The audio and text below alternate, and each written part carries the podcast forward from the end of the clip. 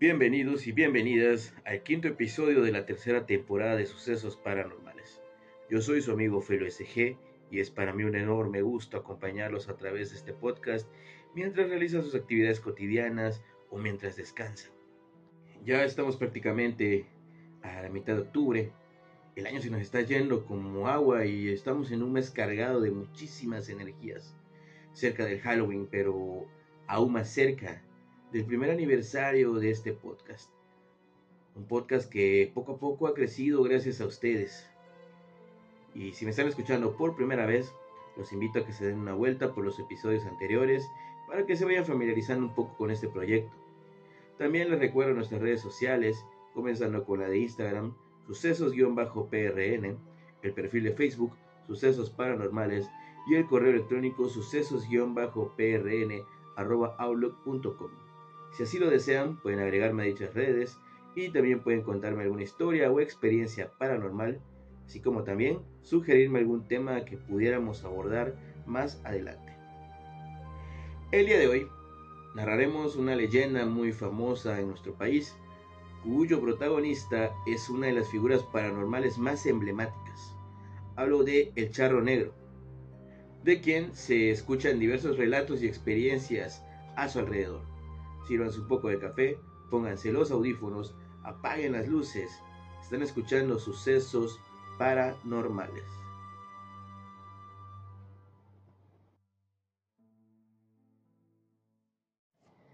Hay historias de terror que no solo te ponen los pelos de punta, también van dejando enseñanzas profundas que deben analizarse. La leyenda del charro negro es una de ellas, porque resalta cuán peligrosa puede llegar a ser la ambición cuando se deja que un sentimiento oscuro nos domine, hasta llevarnos a un abismo en donde la única salida es la muerte. La codicia es un monstruo con unas garras muy afiladas que disfruta acabar con los humanos. El día de hoy hablaremos de un personaje que se aprovecha de ese deseo sano en las personas. Se trata de un espectro infernal que va montando un caballo azabache de aspecto demoníaco, pues sus ojos son brasas que irradian solo maldad. El ente diabólico siempre obedece a su amo y en las noches de oscuridad abandonan el averno y se aparecen en el mundo de los vivos. Ambos recorren los senderos solitarios porque tienen que cumplir un encargo. Deben acatar una orden que les ha impuesto su rey. Estamos hablando del Señor de las Tinieblas. Y el único que puede ejecutar tal encomienda es el charro negro. El charro negro es un ser espectral que alguna vez estuvo vivo. Sin embargo, ahora apenas en la oscuridad. Se dice que su amor al dinero le arrebató todo pues le entregó su alma a Satanás. Tal sacrificio lo ha convertido en el tesorero del diablo y todas las noches deambula por caminos sombríos tratando de encontrar incautos que lo reemplacen. Cuando el astro rey comienza a despedirse en algunas rancherías en México, la gente empieza a recalar a sus casas. Los caminantes apresuran su paso porque conocen una historia de terror que circula desde épocas antiguas. Se trata de aquel relato que habla de un hombre vestido de negro que se le aparece a los viajeros nocturnos y les ofrece muchas riquezas. Su vestimenta es un elegante traje de charro color negro que va adornado con detalles de oro y plata, sin faltar por supuesto el sombrero de ala ancha. Se dice que en algunos pueblos de Jalisco y Tlaxcala se aparece muy seguido y también se le ha visto por el centro del país. El mítico personaje es muy popular en el folclore mexicano y hoy en día muchos, muchos le temen debido a su popularidad. Se han escrito historietas y libros del charro negro. También su leyenda ha inspirado historias que se han adaptado al cine, produciéndose incluso una película animada hace algunos años. En esa cinta la trama gira alrededor de este ser malvado y los protagonistas luchan contra él, con la firme intención de erradicar su maldad, Algunas personas aún dudan que la leyenda del charro negro sea verdadera. Unos piensan que es una historia inventada con el afán de asustar a los niños. Otros creen que es solo un relato de terror para espantar a las personas codiciosas, pero se asegura que el origen de esta entidad fue real. Hay varias versiones y a continuación hablaremos de las más conocidas. Hay una historia que se remonta hasta su niñez y nos habla de un chiquillo que vivía atrapado entre la pobreza. Sus padres eran muy humildes y no podían colmarlo de más bienes. El pequeño estaba harto de aquella situación, ya que anhelaba gozar de lujos y riquezas.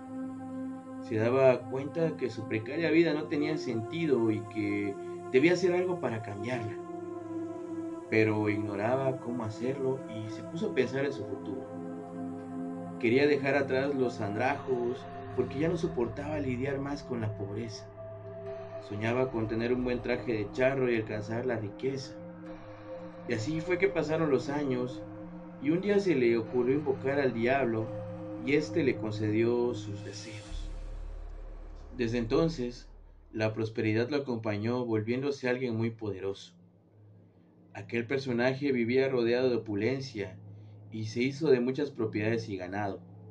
Tenía su propia hacienda y sirvientes al por mayor Ahora el dinero le sobraba y podía llevar una vida de desenfreno, disfrutando de los mayores placeres. Conseguía lo que quería, incluyendo a las mujeres más bellas de la región, pero él sabía que era por pura conveniencia. Con el tiempo, se dio cuenta que tener tanta riqueza no lo hacía feliz y se percató que la juventud se le había escapado. Un día, alguien del pasado lo visitó el diablo regresaba a recordarle su deuda. Entonces, recordó que las riquezas que tenía eran producto de un trato con Satanás, pero no estaba dispuesto a entregarle su vida e de un plan. Dicen que se refugió en su hacienda, encerrándose a piedra y lodo. También les pidió a sus trabajadores que lo cuidaran día y noche.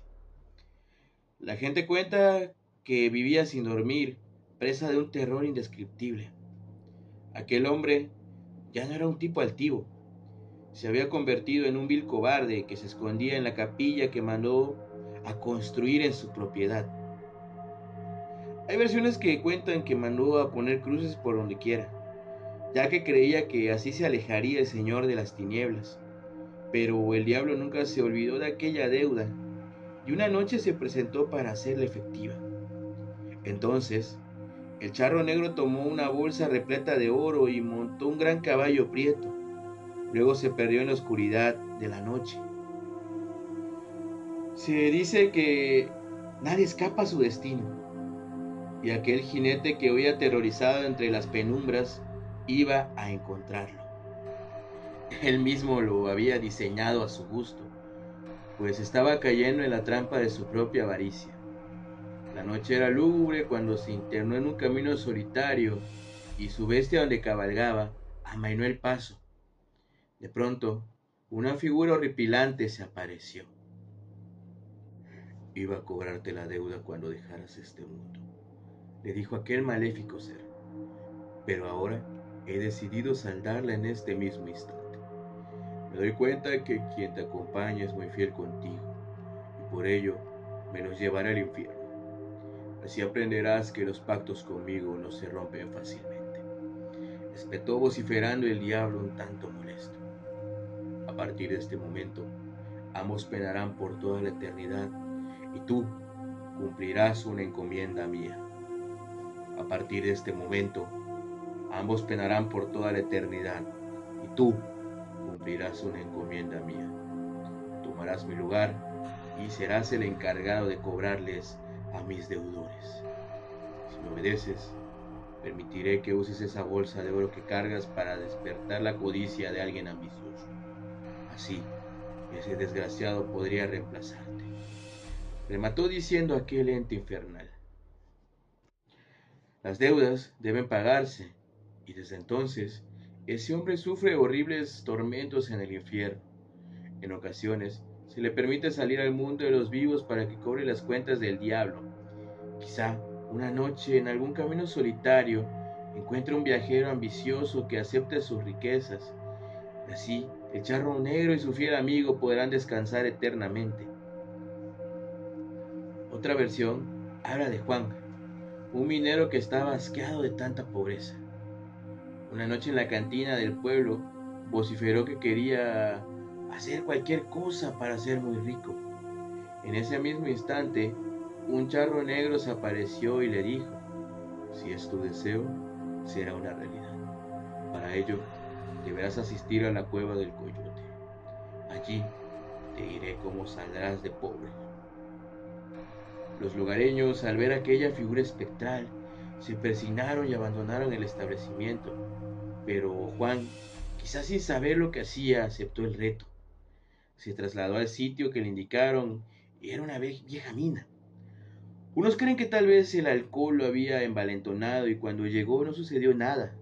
Solo encontró una extraña víbora que lo miraba fijamente. Aquel reptil era enorme y decidió llevárselo. Pensaba que alguien podría comprarlo. Cuando llegó a donde vivía, colocó al animal en un viejo pozo que cubrió con tablas y después se fue a dormir. En sus sueños, la víbora le agradecía a Juan por tenerla en casa. También le indicó que buscara en el granero unas bolsas con monedas de oro que lo sacarían de la miseria. A cambio, él debía entregarle la vida de su hijo varón. Juan tenía una niña de seis años y un bebé de pocos meses. A la mañana siguiente, se dirigió al granero y, para su sorpresa, encontró un montón de dinero. Sin embargo, su esposa corría a darle una mala noticia. Había desaparecido su pequeño. Fue entonces cuando su hija les indicó que lo hallarían en el pozo.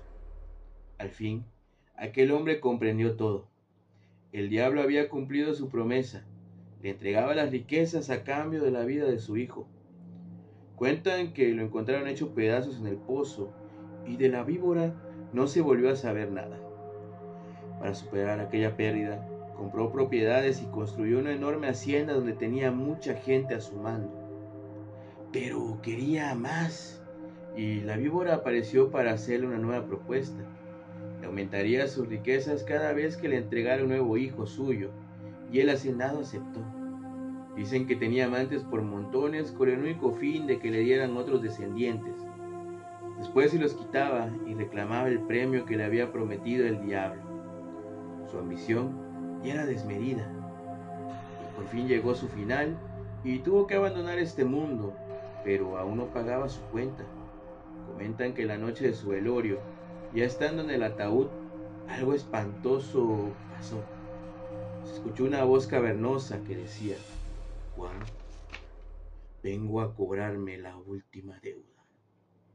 Era el charro negro que se acercaba hasta el féretro. Luego desapareció dejando un olor azufrado. La gente quedó perpleja, pues era un olor infernal.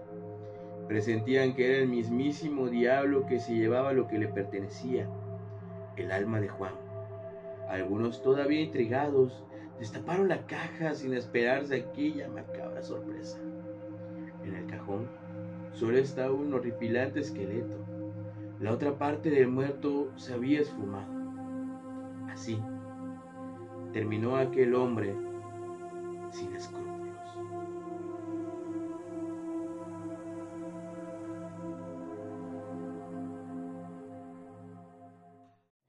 Y bueno, ya estamos de vuelta. ¿Qué les ha parecido esta historia?